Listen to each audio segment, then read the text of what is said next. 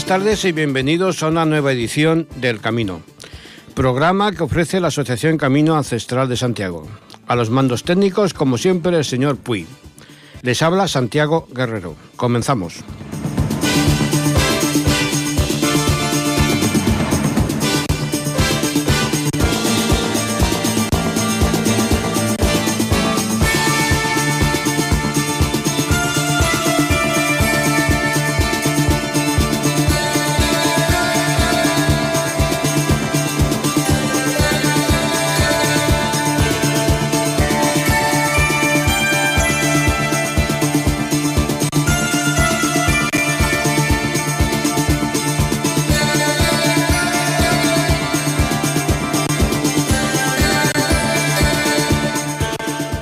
Ya comentamos en el programa anterior, el próximo mes de junio de 2022, la asociación celebrará dos eventos en Ripollet.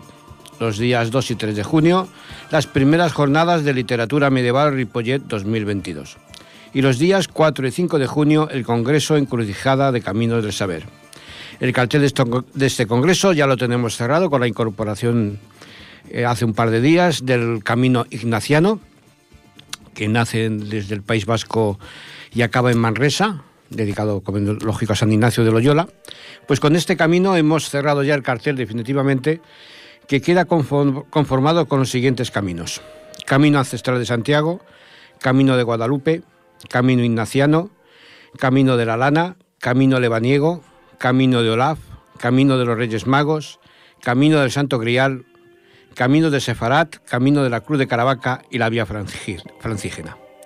Además, contaremos con la presencia del grupo FRH Europa, que vela por la conservación del patrimonio religioso en toda Europa, y con una conferencia del doctor Albert Soler, miembro del proyecto Ultrella. Realmente este proyecto es muy interesante porque eh, han analizado qué impacto tienen, eh, tienen los peregrinos una vez que ha realizado su peregrinaje, ya sea Compostela o ya sea cualquier otro lugar. Creo que puede ser interesante porque el proyecto realmente puede revelarnos cosas muy íntimas y muy personales ¿no? de cada uno de los peregrinos que realiza uno de estos caminos. Y por eso pues, lo invitamos al, Congreso para que nos expliquen esta primera fase del proyecto, qué conclusiones han sacado y cuál es el futuro que ellos eh, piensan aplicar con las eh, resoluciones que saquen de sus análisis.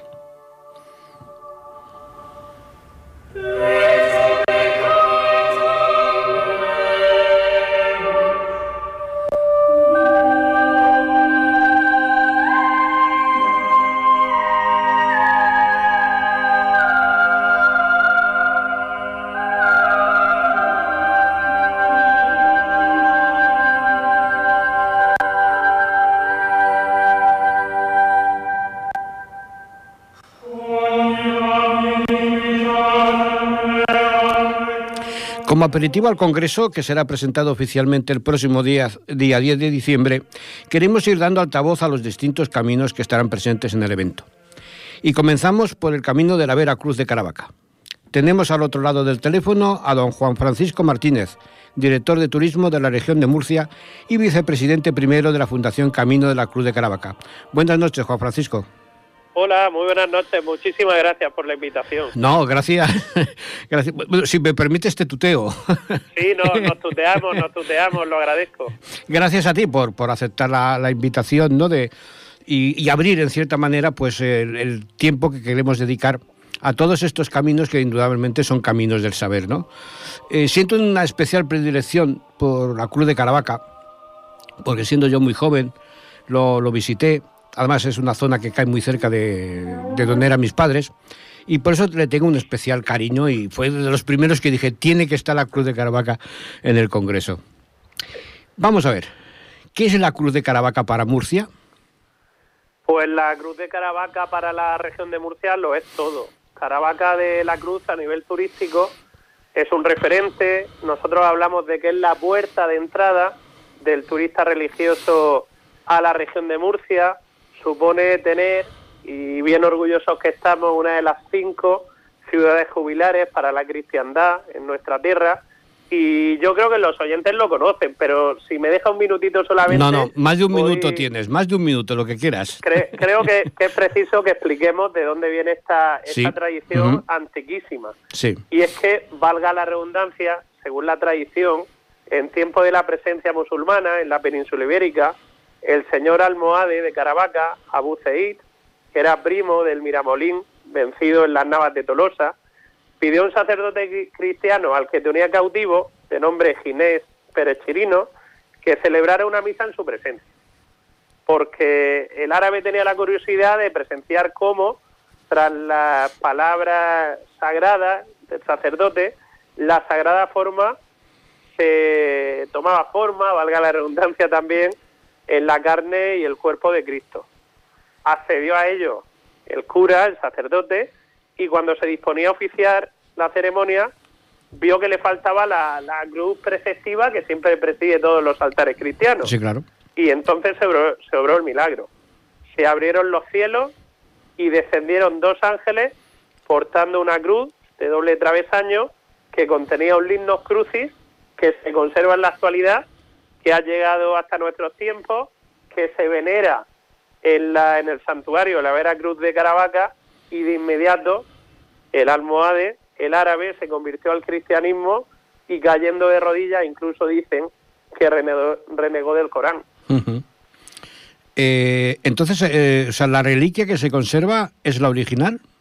Sí, es la original. Se conserva. Un caso casi único, se puede decir. Es un caso casi único. Estamos hablando de una reliquia antiquísima, de prácticamente de de la Edad Media, de la presencia musulmana en, España, en aquel Al-Ándalus. Más de 800 años, claro. Más de, más de 800 años y, bueno, se venera todos los días, todos los días, aunque no sea año jubilar, lo será el año 2024, si Dios quiere, todos los días hay peregrinos que de manera constante acceden a, venerar esta reliquia y a ganar el jubileo, porque Caravaca tiene un jubileo imperpetuo, más allá del año jubilar lo, lo decretó el recordado Papa Juan Pablo II, mm. todos los días de todos los años se puede ganar el júbilo en Caravaca de la Cruz.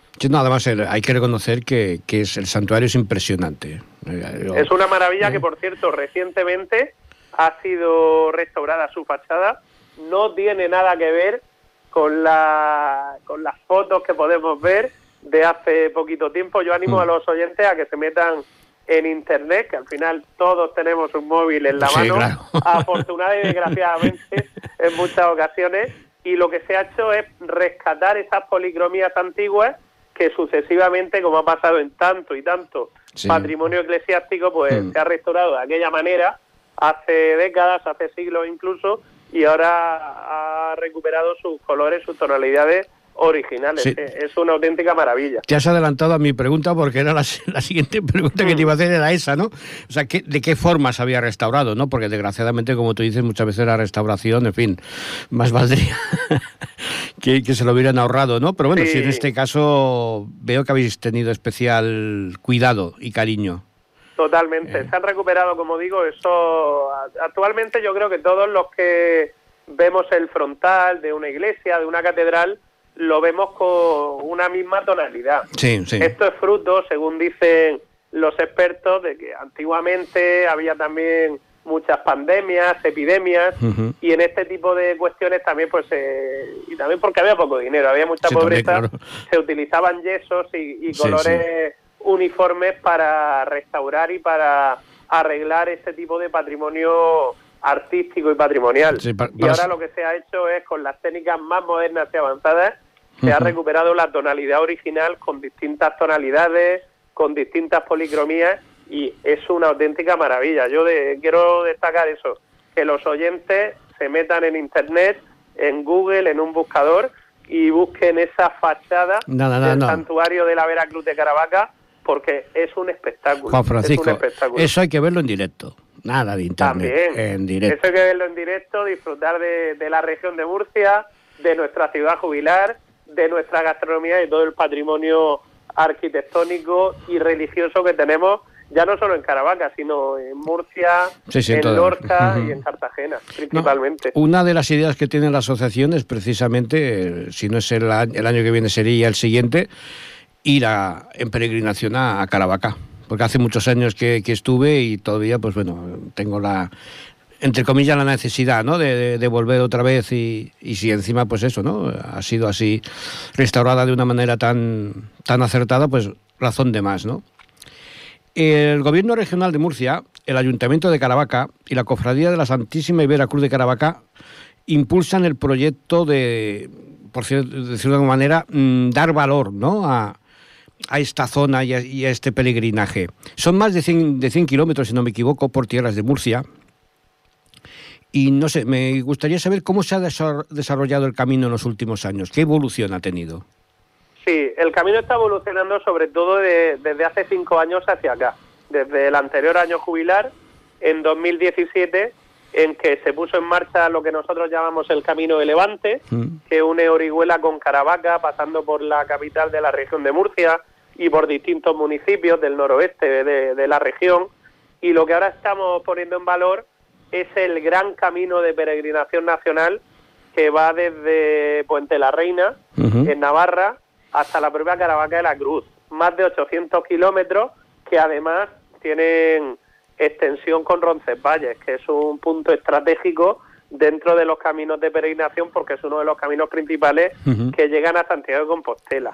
De manera también paralela estamos trabajando en otro camino que unirá la provincia de Almería, pasando por la ciudad de Lorca, con Caravaca de la Cruz. Queremos así poner en valor distintas vías de peregrinación con todas las comodidades, tanto en el firme como en las zonas de descanso, albergues, zonas de sombra, para que el peregrino venga de donde venga a Caravaca de la Cruz, pues tenga la máxima comodidad para realizar ese, ese camino, ese trayecto. Porque el tema de los albergues, ¿cómo está en estos momentos? Pues el tema de los albergues en el Camino de Levante, que es el que une Orihuela, pasando por Murcia y llega hasta Caravaca, tenemos todos los albergues que son públicos adjudicados a distintas personas, a distintas empresas de la iniciativa privada que ya los han puesto en marcha, ya están preparados, ya están acogiendo incluso peregrinos y, que son una maravilla. Son albergues muy coquetos, mm. pequeños, que ofrecen también toda la comunidad al peregrino. Y estamos trabajando, y esto es muy importante que lo destaquemos y siempre lo hacemos, con una cosa muy bonita, y es que en Navarra a más de 800 kilómetros de la región de Murcia, pues cerca de una treintena de municipios se han unido en torno a una asociación navarra del Camino de la Veracruz de Caravaca y estamos colaborando con ellos, principalmente con la coordinadora de, esa asociación, que es Marisa, para también que ya no solo se convierta este proyecto en una cuestión religiosa, los que somos creyentes lo tenemos claro, sino que también los alcaldes, los municipios vean una oportunidad para la puesta en valor del medio rural, para poner en valor también nuestros pueblos y que en definitiva pues sea una fuente de oportunidades para crear empleo, para poner en marcha nuevas iniciativas privadas, bares, restaurantes, hospedaje y en ese punto nos encontramos con ese gran camino nacional. No, es que la, idea de, la peregrinación yo creo que debe de trascender un poco del sentido religioso, ¿no? O sea, sí, totalmente. hay que, de alguna manera, abrirse ¿no? a otros campos que no... Sí, claro, que, la sensación íntima del peregrinaje y eso, pues lógicamente no, no tiene precio, ¿no? Pero hay quien también hace el peregrinaje por turismo, por conocer nuevas culturas, nuevas zonas. Y yo creo que eso se, se, ha de revalorizar de una manera que, se tiene como olvidada. Y por eso mi pregunta es, ¿eh, ¿los albergues estarán abiertos todo el año? Sí, los albergues del Camino de Levante están abiertos todo el año. Que ya sabes que hay zonas que realmente el peregrino... claro, de hecho una cuestión muy importante es que muchos, yo, o yo diría la totalidad, pero por no equivocarme voy a decir mucho, muchos de los concesionarios de esos albergues o tienen un bar o restaurante cerca del albergue, con lo cual tienen la facilidad para abrirlo y cerrarlo a conveniencia del peregrino, o, directamente viven en el pueblo donde está, en Campos del Río, en, en, Molina de Segura, en, los pueblos por los que pasa este camino de Levante, y por eso pues tienen la facilidad para que esté abierto la mayor parte del año, si no todo. Eso es muy importante. No, eso es, eh, a ver, para el peregrino es que es, vamos, esto de, después de veintitantos kilómetros llegar al sitio que tú pensabas que ibas a tener un albergue, está cerrado, el siguiente pues está a otros diez kilómetros, no sé, son, son situaciones que el peregrino vive y realmente se sufre. Y está la segunda vertiente. Eh, las, digamos, visitas religiosas a, iglesias, santuarios y tal, ¿también está asegurado la apertura de estos, eh, de estos monumentos? Sí, todos los, monumentos, todos, ya no solo en Caravaca de la Cruz, sino en toda la región de Murcia, la diócesis tiene un compromiso eh, inquebrantable, diría yo. Ellos forman parte también del propio patronato, de los propios grupos de trabajo que hemos puesto en marcha en el patronato para trabajar en distintas vertientes y, por su compromiso todos los recursos religiosos de la diócesis de la región de Murcia, que es la diócesis de Cartagena, hmm. están abiertos los siete días de la semana. Eso es un ejemplo, ¿eh? Totalmente. Sois un ejemplo a seguir y a copiar. Contamos, contamos con un obispo que, vamos, es una bellísima persona, un bellísimo sacerdote. Yo tengo la oportunidad de conocerlo porque me dio la primera, la primera comunión, es una anécdota, y está volcado con, con nosotros, siempre poniéndonos facilidades. Recientemente propició un encuentro con el delegado de turismo, por llamarlo de alguna, de alguna manera, de la Conferencia Episcopal Española, que se desplazó precisamente hace tan solo una semana a Caravaca de la Cruz, y su implicación es máxima en el proyecto. Sí, sí. No, es que es importante, es importante porque ese es otro de los puntos, ¿no? A mí, por ejemplo, me, pasó en una ciudad que, que no sé si, si se la habéis tenido en cuenta en, este camino que parte de Roncesvalles, que es Estella. Eh, porque a mí me mm. pasó, ¿no? O sea, estar en Estella visitando y tal, y claro, a mí me interesaba mucho ver el Santo Sepulcro de Estella, cerrado. No, es que no se abre. Es que, a ver.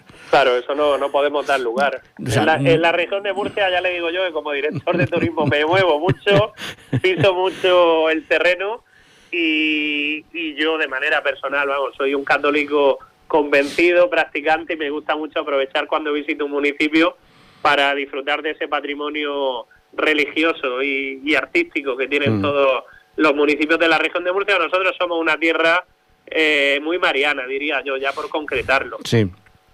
Somos una tierra que bebe mucho de su Semana Santa. Tenemos cuatro de las 25 Semanas Santas de interés turístico internacional que hay en la geografía española y eso dice mucho. No, además es que yo creo que es una, es una obligación hacia el peregrino. O sea, yo no puedo entender, por ejemplo, vas aquí a la Catedral de Barcelona y bueno, pues tienes un horario, tienes no sé qué, no puedes pasar, no puedes entrar, que si esto, que no sé. Son cosas que realmente al final te sorprenden, ¿no? Porque dices, vamos a ver, es la casa de Dios, ¿no? Al fin y al cabo tiene que estar abierta a todo el mundo. O sea, de cierta manera, ¿quiénes sois vosotros, no? Para cerrar el, acceso, ¿no? Por eso, ¿no? Que, realmente se agradece una posición como la vuestra, ¿no? De que, pues eso, el, que el peregrino, pues que a lo mejor ha, ido a propósito a ver, pues eso, ¿no? Esa iglesia que le han comentado que... Claro, y se la encuentra cerrada, pues hombre, es una frustración, es, que, es así. sí, eh, totalmente. En un año normal, ¿cuántos peregrinos eh, acuden a Caravaca?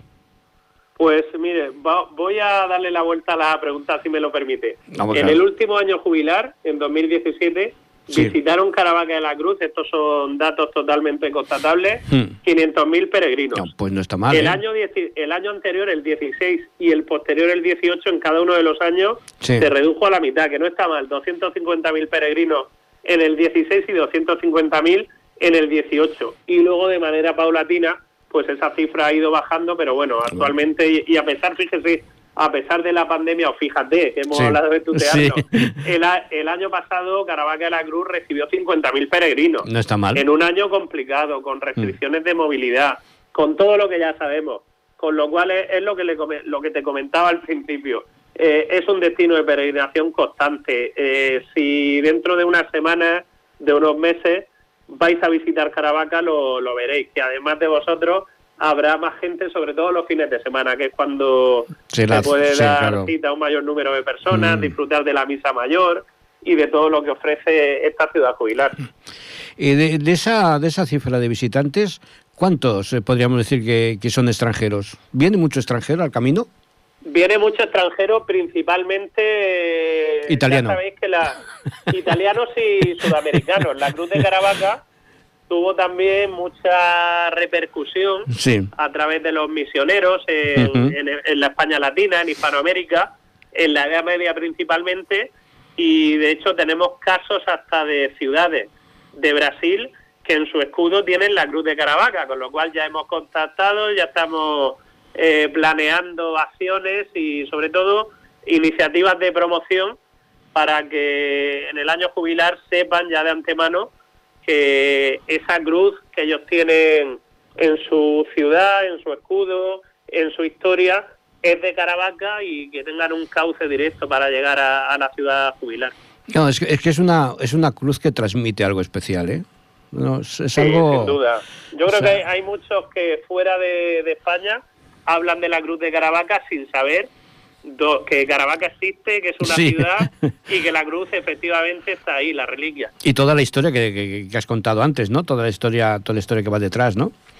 Sí, toda la historia que es preciosa. Ese, ese camino de Levante del que hablabas antes, eh, bueno, esto lo, lo, he entresacado, me parece que es de la web de la Fundación, discurre a lo largo de la Vía Verde del noroeste y se divide en cuatro etapas distintas. Una primera que va desde Espinardo hasta Alguazas, la segunda la que se atraviesa la huerta murciana tan característica, la tercera parte de Mula y llega a Bullas, que es una de las más arduas, pues el peregrino ha de pasar por zona montañosa. Y la última sale desde Bullas hasta Caravaca y atraviesa importantes espacios naturales.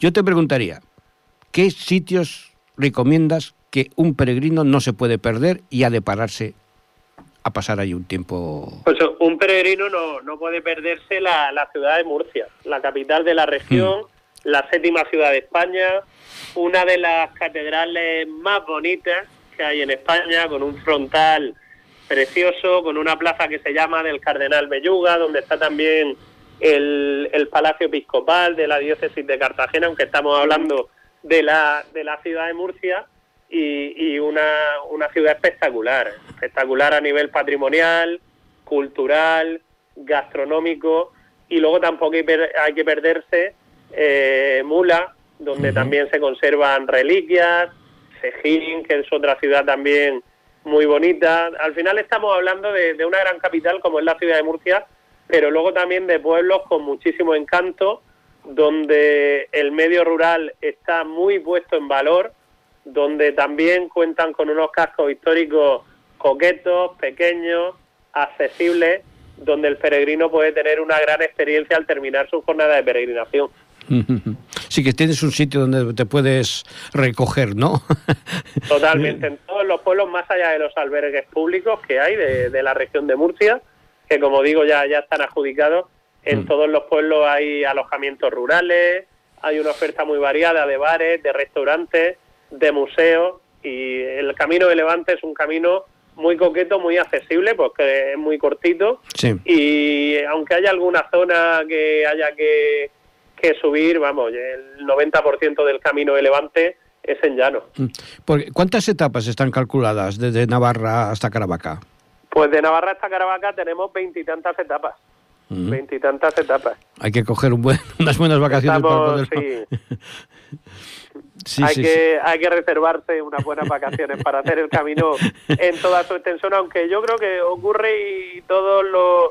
Yo, yo soy también un caminante empedernido, he hecho cuatro rutas distintas del camino de Santiago, además de, los distintos caminos que llegan a Caravaca y a la mm. Cruz, y yo creo que yo prefiero hacer, en lugar de hacer un camino muy largo en, varios años, yo soy de la opinión de hacer siete, ocho etapas de cada uno de los caminos, las etapas finales, mm. pero bueno, que al final todo esto lo bonito es que esté a, elección del peregrino, del turista, de la persona que quiere llegar a Caravaca por motivos religiosos, culturales, por hacer turismo, por hacer actividad física y que, cada uno elija. Lo que tenemos que hacer la administración, como la propia Fundación Camino de la Cruz, es como decía anteriormente, ponérselo fácil y que tenga todas las comodidades para mm. hacerlo.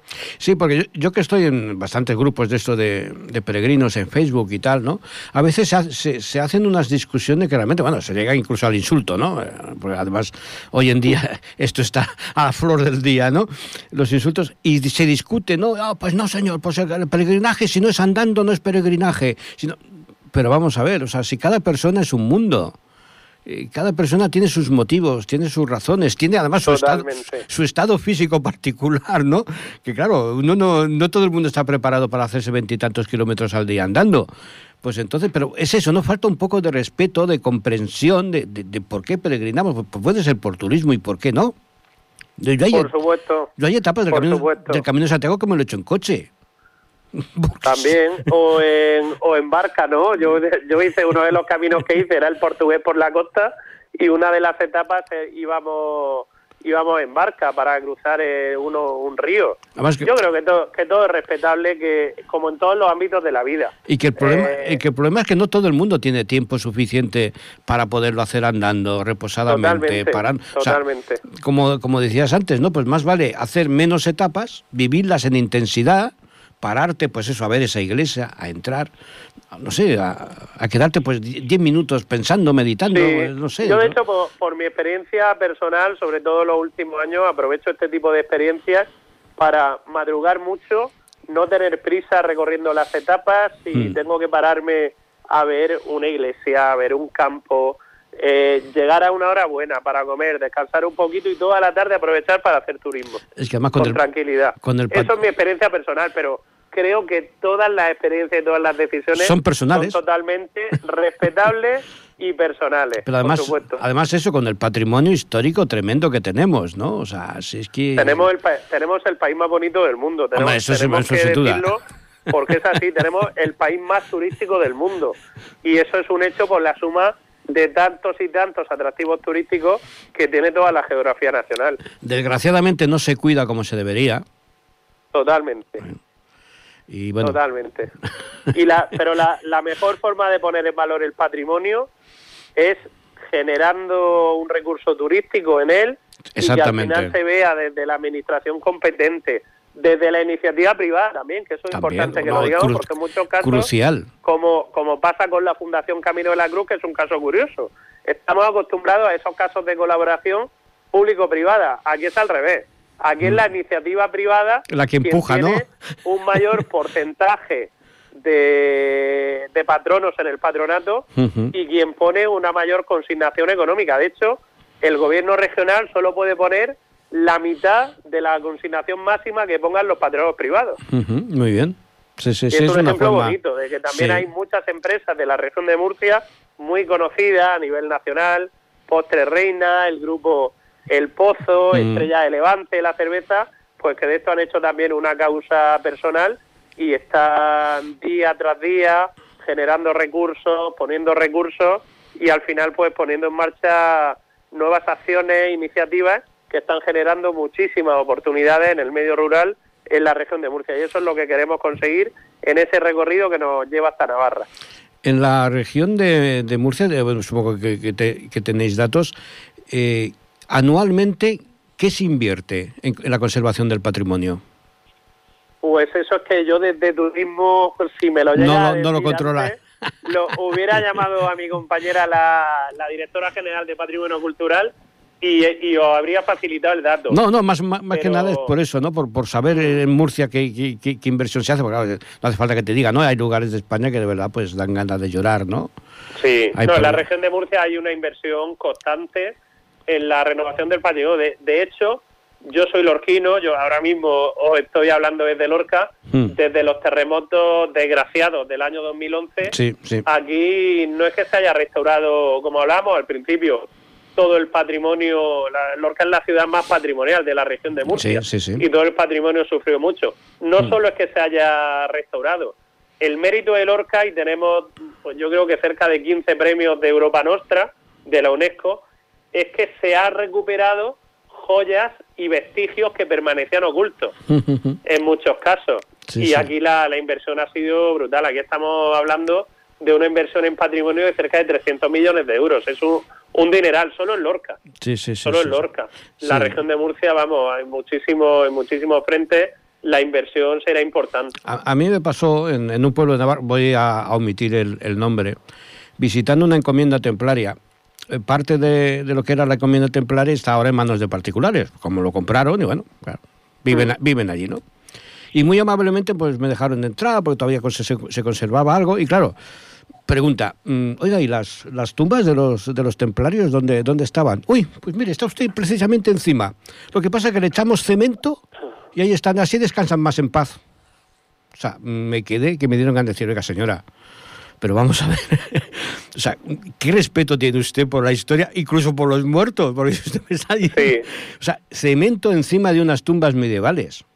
De hecho, recientemente, no me había acordado, pero ahora mismo con lo que acaba con lo que acabas de comentar, fue el gobierno regional hace tan solo unos meses quien adquirió el convento de los carmelitas descalzos de Caravaca, precisamente de, del Sareb, de estos bancos que al final iban comprando a los particulares que no podían afrontar hmm. sus compromisos.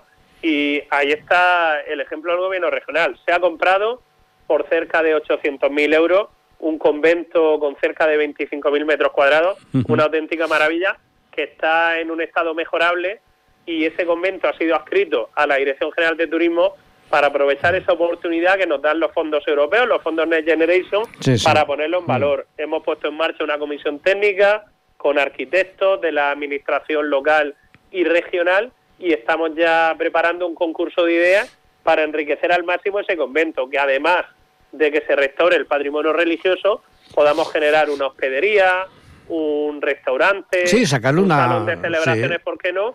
Y sobre todo lo que, lo que comentaba anteriormente, que funcione durante todo el año, que tenga tantos servicios que se pueda realizar una celebración, que se pueda hospedar gente, que se pueda celebrar una boda. Y eso es lo que queremos. Así que en ese sentido sí que tenemos un claro ejemplo de, de que el gobierno regional apuesta por la recuperación y la puesta en valor del patrimonio adquiriendo un bien que estaba en manos privadas, que luego pasó a manos del llamado Banco Malo, ¿no? El y que ahora es propiedad de la comunidad autónoma de la región de Murcia. No, no, yo lógicamente esto que, me pasó en Navarro lo, lo, denuncié, ¿no? Al departamento correspondiente de la, de la comunidad, ¿no? De Navarra, porque claro, es que me pareció realmente una, no sé, un atentado contra todo, ¿no? Pero además con ese descaro, no, no, es que así descansan, descansan mejor. Hmm no sé, son cosas que de verdad, en fin, pero bueno, cosas que pasan eh, con, la cultura y el patrimonio eh, en este país. España es tierra de peregrinaciones y caminos, eh, como queda patente en el Congreso eh, Curcijada de Caminos del Saber que haremos en junio. Pero mi pregunta sería, ¿es Caravaca lo suficientemente conocido y reconocido? Pues yo le diría que Caravaca, y remitiéndome a esos datos de 2017, 500.000 peregrinos, es conocida, pero que tiene, y es un reto, y creo que es bonito, muchísimo margen de mejora para que consigamos que dentro tan solo de tres añitos, en 2024, y esto lo hemos dicho públicamente, consigamos llegar al millón de peregrinos. No está mal. Creemos que ese año jubilar anterior, que se trabajó con muy poquito tiempo de, de antelación, en apenas dos años, que si ahora ya llevamos pues desde ese año 17, cuatro años, casi cinco, trabajando en la promoción, en la puesta en marcha, como digo, de otras vías de peregrinación, en la señalización que vamos a empezar en breve de ese camino de la Veracruz que une Caravaca con Navarra. Y como he comentado también, en esas acciones de promoción, ya no solo a nivel nacional, que las vamos a hacer para tener más visibilidad cuando acabe ese año también sacobeo excepcional de 2022, tanto en España como en Italia, como en Francia, como en Portugal, como también en, la, en Hispanoamérica, que podemos alcanzar esa cota de, un millón de peregrinos eh, de manera fiel, de manera fiel, segura. ¿Qué otras acciones eh, encaminadas a ese, a ese 2024 vais a hacer directas? Como por ejemplo lo de, lo de eh, la rotulación del camino y tal. ¿Tenéis más de actividades? Sí, por supuesto. nosotros ya estamos trabajando para que el año 22 y el 23, que será la antesala del año jubilar, hmm. este acontecimiento excepcional, para nosotros este proyecto estratégico para el gobierno regional, tenga visibilidad en las principales ferias, en los principales encuentros profesionales que se celebran, que se van a celebrar, mejor dicho, en España, en Europa y en América Latina. el Instituto de Turismo tiene su fin fundamental en la promoción turística de la región de Murcia y esos dos años, la, en la previa al año jubilar, nos vamos a volcar y la principal acción de promoción va a estar enfocada a vender Caravaca como un destino turístico y un destino de peregrinación en el año jubilar, pero también, como he dicho, todos los días y todos los años porque tenemos esa, esa ventaja que se puede ganar el jubileo en cualquier momento. en, algunos comentarios que he leído, ahora no, no, sé si fue en Twitter o en Facebook, sí que había gente que decía que el, o sea, este camino de, el que viene de Navarra hacia, hacia Caravaca, que hay demasiada carretera y poco campo. Sí, por eso ¿Es verdad? hemos, por, eso esto es un camino que ya estaba señalizado hace muchos años, anteriormente se llamaba el Camino del Norte, el Camino de los Templarios, y lo que hemos hecho ha sido replantear el camino para que en lugar de que se pise tanta carretera, al final ya no solo porque no es atractivo para el peregrino, también por motivos de seguridad. De seguridad, claro, claro. aunque haya que recorrer más kilómetros, aunque hablando coloquialmente haya que ir menos recto, pues que se pase más, más por los pueblos, por lo que comentamos, que haya más mm. lugares para, para, visitar, para descansar, para visitar, para comer. Y de hecho le pongo un ejemplo. Te pongo un ejemplo.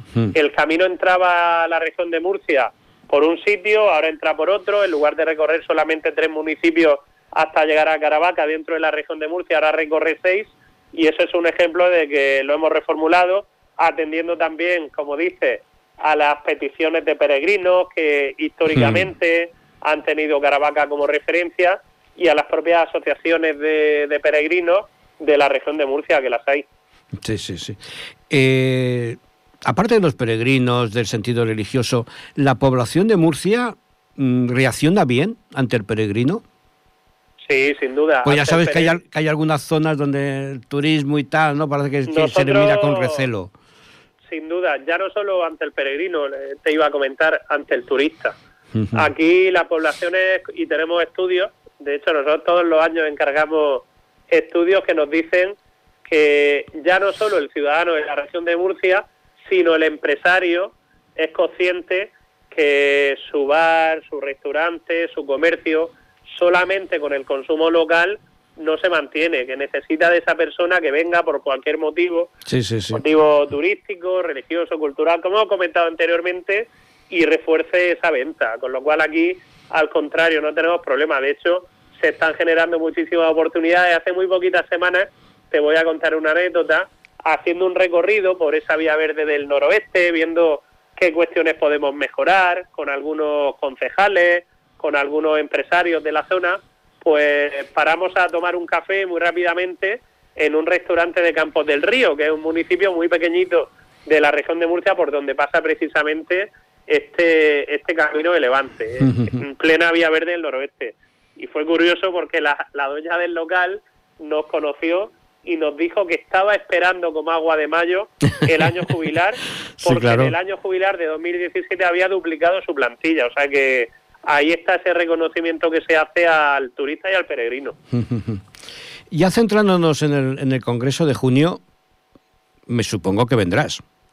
Por supuesto. Ah, Nosotros tenemos que estar, como estuvimos en el mes de septiembre, en otro congreso que se hizo precisamente en Pamplona. Hmm. Y, y le voy a adelantar algo, te voy a adelantar algo. Nosotros ese congreso internacional de turismo religioso que este año se ha hecho en Pamplona.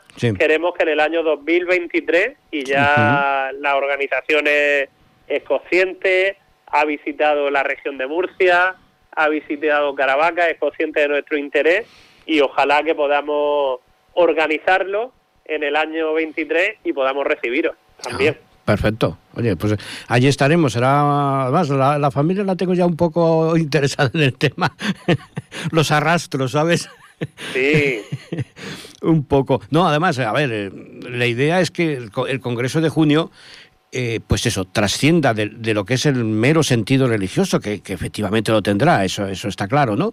Pero al mismo tiempo que sea eso, cultura, turismo y promoción, ¿no? Por eso estamos esperando que eh, a ver de, qué manera eh, poderos ofrecer la posibilidad de que pues bueno pues hagáis promoción aparte de, la conferencia en el congreso y tal poder hacer promoción pues con un stand o lo que sea no para promocionar precisamente estos caminos que son esenciales lo que además para, para la vida del campo no para la vida rural. Ahora que hablamos tanto de la España vacía pues vamos a ayudar también un poco no porque es una manera de, que la gente te voy a decir más nosotros recientemente trasladamos al gobierno de España eh, que aprobase unos incentivos fiscales para ese acontecimiento excepcional que va a suponer para Caravaca de la Cruz el año jubilar 2024. Sí. Y lo hemos desvinculado totalmente de la vertiente religiosa, que está ahí, que estamos plenamente orgullosos de ello. Claro, pero... hemos querido que el gobierno de España sea consciente de lo que hay detrás, claro. El aprobar esos beneficios fiscales para cualquier empresa que invierta en una acción vinculada al año jubilar de Caravaca y se vea beneficiada por tanto, mm. que lo que va a hacer es que este proyecto vertebre más España, vertebre más y sume, genere oportunidades mm. en el medio rural y que sea también un acontecimiento que, que abogue por la sostenibilidad del entorno, mm. que yo creo que esto todo está a la orden del día con esa agenda y esa ruta 2030. Pregunta totalmente inocente. ¿Habéis recibido respuesta? De momento no hemos recibido respuesta. Eh, somos optimistas. ¿Sí? Porque sí sabemos que en ese proyecto de presupuesto el camino lebaniego ya tiene garantizados esos incentivos fiscales. Entonces, sin ánimo de... de, entrar en, otros temas. política ni, ni, de nada, porque creo que aquí no toca. En estas cuestiones no, no toca. No, no, no, Creo que Caravaca es también una ciudad jubilar como Santo Toribio de Líbana y que no se entendería en la región de Murcia y en otros puntos de España vinculados a esos itinerarios de Caravaca de la Cruz que Líbana sí y Caravaca no, con lo cual entendemos que el gobierno será sensible y lo incluirá en el proyecto definitivo que se apruebe. Exactamente, esperemos que no, que no seáis únicos, ¿no? Eh, por ejemplo, ¿no? En el, tengo confirmada la, asistencia en el Congreso de junio de un representante además del arzobispado de Toledo, ¿no? O sea, a ver, yo creo que, podemos hacer un congreso que, no sé, va a merecer la pena, va, a merecer mucho la pena. Por eso, eh, claro, no podéis faltar vosotros. Y es que no. nosotros tienen nuestro compromiso de que ahí estaremos, de que hablaremos de, de, Caravaca, de nuestros caminos de peregrinación y sobre todo lo, lo bonito de estos puntos de encuentro es que se puede aprender de las experiencias de otros destinos, de otros puntos de encuentro, de otros caminos de peregrinación y juntos seguir construyendo destino, como a nosotros nos gusta decir turísticamente. No, además es incluso, por decirlo de alguna manera, ¿no? un poco en sentido ecuménico, porque incluso está abierto a las rutas de, de Sefarat, que han confirmado su asistencia. Eh, pues bueno, pues una otra forma también de peregrinaje con su también, eh, con, también su, con su cultura, sobre todo con su cultura, ¿no? La red de juderías Caminos de Sefarat, Lorca, precisamente, mm. Tiene una sinagoga que se descubrió también por motivo del terremoto, la única sinagoga de toda Europa que no fue profanada, que no fue dedicada a otro culto, después de la expulsión de los judíos en 1492. De hecho, dentro de dos días voy a, poder ver de nuevo a Marta, la gerente de la red de juderías, porque viene a Lorca a dar precisamente el pregón de las fiestas de moros, cristianos y judíos, que son únicas en España, porque en España siempre hay fiestas de moros y cristianos. Pero no de judíos. aquí, además de judíos, porque en Lorca y ahí está esos restos arqueológicos de la sinagoga, mm. también estuvieron los judíos en la Edad Media. Pues además, si no pasa nada, yo creo que, que ella también estará en el Congreso de junio. Seguro, Marta es muy activa y una profesional impresionante. No, además respondieron desde el primer día, o sea, no tardaron mm. prácticamente nada en responder afirmativamente, ¿no? Porque, y bueno, a ver, el siendo sincero, el único camino que me he, quedado, me he quedado un poco así frustrado de no poderlo traer al Congreso es el camino del CID. Por cuestiones de agenda no han podido atender la, la invitación. No, me hubiera gustado también contar con ellos, pero bueno, el eh, Camino de Baniego, Camino de Olaf, el, la Ruta del Grial, el Camino de la Lana, bueno, en fin. Yo creo que pocos caminos nos van ya a, quedar por, por conocer, ¿no? Pues nada, Juan Francisco, agradezco muchísimo tu tiempo, que sabemos que el tiempo para vosotros es oro, haber aceptado la invitación de estar en el programa y te doy los dos minutos eh, finales eh, para que hagas una invitación a la gente para que vaya a Caravaca. Bueno, yo lo primero quiero agradeceros la invitación, agradeceros este tiempo a vosotros que hayáis hecho también que podamos explicar un poquito qué es Caravaca de la Cruz, qué supone ese milagro que se produjo en su tiempo, que la reliquia actualmente se conserva en el santuario de la Veracruz de Caravaca y que pueda aprovechar este, estos últimos minutos para invitar a todo el que nos esté, nos esté escuchando a que venga a Caravaca cualquier día del año, en cualquier época es buena. Tenemos en la región de Murcia más de 300 días de sol. Aquí llueve poquito, por desgracia para los agricultores. Pues aquí está lloviendo mucho hoy. Hoy está lloviendo mucho aquí pero también nos permite realizar este tipo de actividades la, la mayor parte del año. Nosotros somos una tierra acogedora, que está orgullosa de su pasado, que lo pone en valor como una oportunidad para el presente y para el futuro. Y ya no solo Caravaca, como hemos hablado, Caravaca es la puerta de entrada de quien visita la región de Murcia por motivos religiosos. Así que una vez que llegue puede visitar Murcia, Lorca, Cartagena y cualquiera de nuestros municipios donde los murcianos los vamos a recibir con los brazos abiertos. Muy bien, Juan Francisco, pues lo dicho, agradecerte muchísimo tu tiempo y nada, estamos en contacto y en junio nos veremos. Perfecto, muy amable. Un abrazo. Un abrazo. Un abrazo.